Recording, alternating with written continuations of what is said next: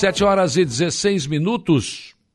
O dia começa com a informação de que os vereadores do Balneário Rui Silva referendaram ontem os pareceres do Tribunal de Contas do Estado em relação às contas da administração anterior relativas aos anos de 2019 e 2020.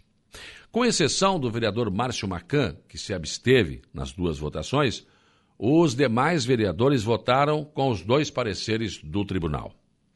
Assim, as contas do ex-prefeito Juscelino Guimarães, o Mineirinho de 2019, acabaram aprovadas conforme o parecer do tribunal, que era pela aprovação com restrições.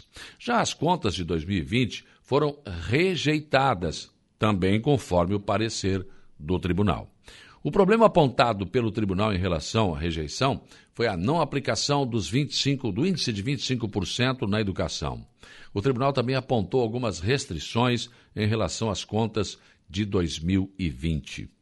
Na sessão de ontem, o presidente Vanderlei de Souza, lei do Mar Azul, fez referência ao fato de que o ex-prefeito não apresentou defesa ao Tribunal de Contas do Estado em relação às contas e que foi convidado a comparecer ou enviar representante à sessão de ontem para fazer a defesa da aprovação de suas contas, se assim o quisesse, mas a exemplo do que aconteceu no Tribunal de Contas do Estado, na sessão de ontem, não houve defesa. Mas os problemas que a rejeição das contas está causando ao município continuam. O prefeito Evandro Scaini continua, juntamente com sua assessoria jurídica, na busca de uma solução para a falta de negativas do município. A situação coloca o Arroio do Silva sem condições de liberar os recursos do Acesso Sul, obra que está em andamento e que pode paralisar, além de emendas parlamentares para outras obras, como calçamentos de ruas, por exemplo, que não podem ser liberadas. O projeto do calçadão à beira-mar é outra obra que corre o risco. Ontem saiu no Diário Oficial do Estado a publicação do Plano Mil para o Arroio do Silva. É um alento para quem corre contra o tempo para receber uma resposta do Tribunal de Justiça contra ou a favor, para tomar outras providências na busca da reversão da situação de inadimplência.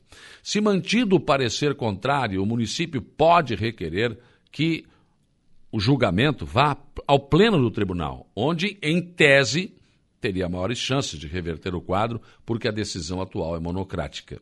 Mas corre contra o tempo porque tem o tempo para conseguir contratar a obra e o tempo para resolver este problema.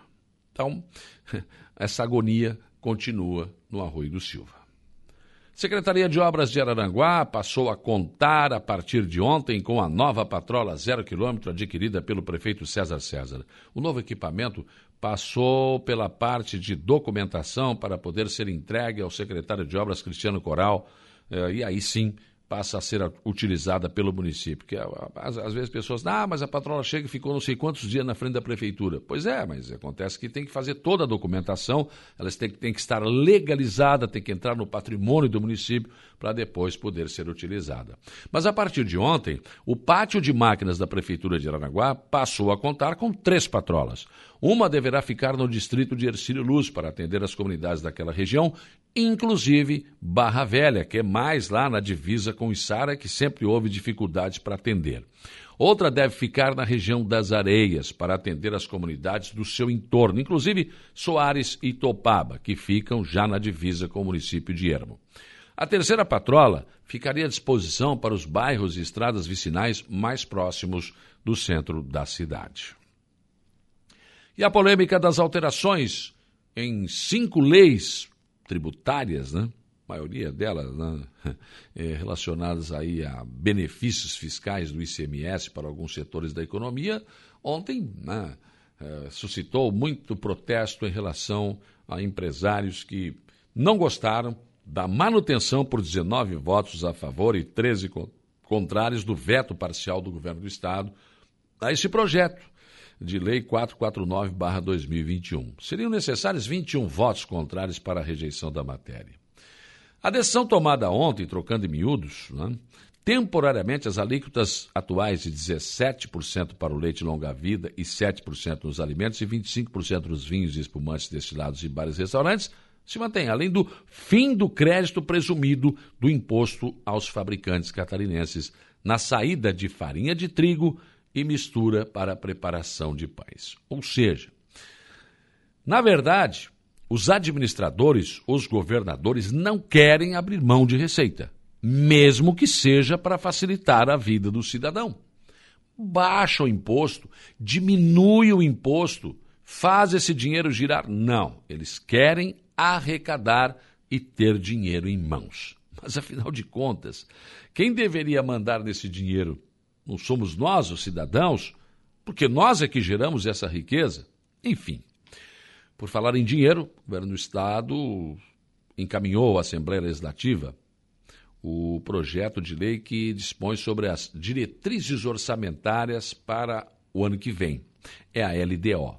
Essa lei de diretrizes orçamentárias do próximo ano tem como principal finalidade, ela precede, na verdade, né, a, o orçamento do município, o orçamento e as metas fiscais, conforme regras que são constitucionais, inclusive, né, da Lei de Responsabilidade Fiscal. O orçamento, o que o governo pretende gastar nas mais diversas áreas de atuação do governo no ano que vem, precisam ser aprovadas neste ano, ou seja, sempre no ano anterior. Em relação aos anos anteriores, a nova diretriz foi, eh, foi, incluída neste projeto e trata da política estadual de investimentos, incluindo programas que tratem da municipalização de recursos para desenvolvimento estruturante. Tal política será realizada por meio do planejamento e da execução de programas que tenham como objetivos investimentos estruturantes que permitam o desenvolvimento do Estado de Santa Catarina incluindo os municípios catarinenses, principalmente nas áreas da educação, saúde, segurança, desenvolvimento social, econômico e infraestrutura, a fim de promover a geração de renda e a melhoria na qualidade de vida dos catarinenses. Ou seja, o governador Carlos Moisés pretende manter a sua missão, ou pelo menos a sua decisão de governo, de beneficiar os municípios conveniar diretamente com municípios, ao invés do governo realizar obras. Porque a grande pergunta, a grande interrogação que todos os catarinenses fazem nesse momento é: esses investimentos, essa graciosidade de investimentos nos municípios que estão acontecendo hoje, continua no ano que vem? Hã? Se o governador se reeleger, Vai mudar alguma coisa? Ou continuam esses investimentos? Virão mais investimentos? O governo manterá esse pé no acelerador? Pensem nisso, enquanto lhes desejo um bom dia.